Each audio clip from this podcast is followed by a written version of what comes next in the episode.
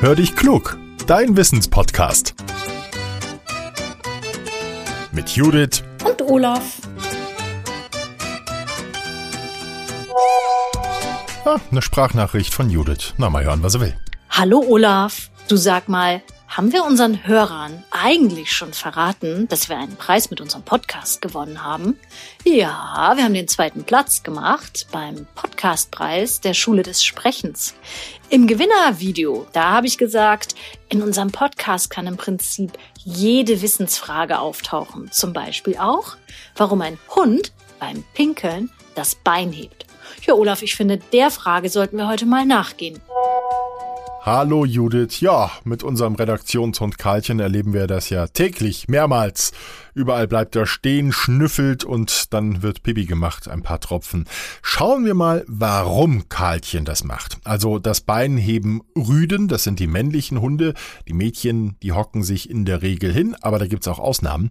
Wenn die Rüden das Hinterbein heben, dann markieren sie ihr Revier. Sie machen klar, das hier ist mein Bereich. Also sie hinterlassen Nachrichten. Andere Hunde sollen das riechen und wissen dann Bescheid, dass sie da waren. Dabei versuchen die Hunde, die Nachricht des Vorgängers möglichst ja, zu überschreiben. Sie pinkeln also einfach drüber.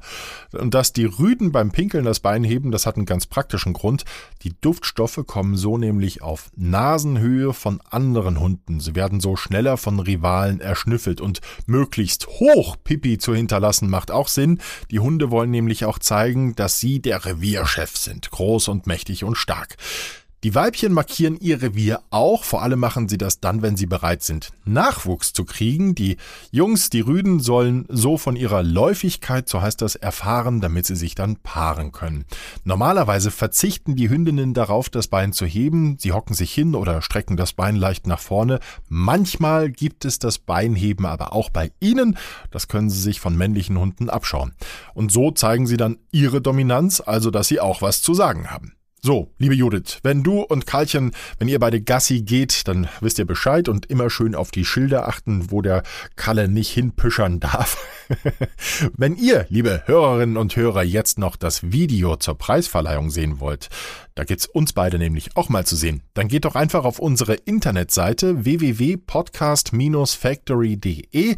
Da haben wir den Clip eingespielt. Den Link findet ihr aber auch in unseren Show Notes. Ja, und dann natürlich ganz klar noch die Bitte an die Hundefans. Schickt unseren Podcast allen, die Hunde gern haben. Das hilft uns, noch ein bisschen bekannter zu werden. Denn wir wollen ja von möglichst vielen Menschen gehört werden. Ist ja klar.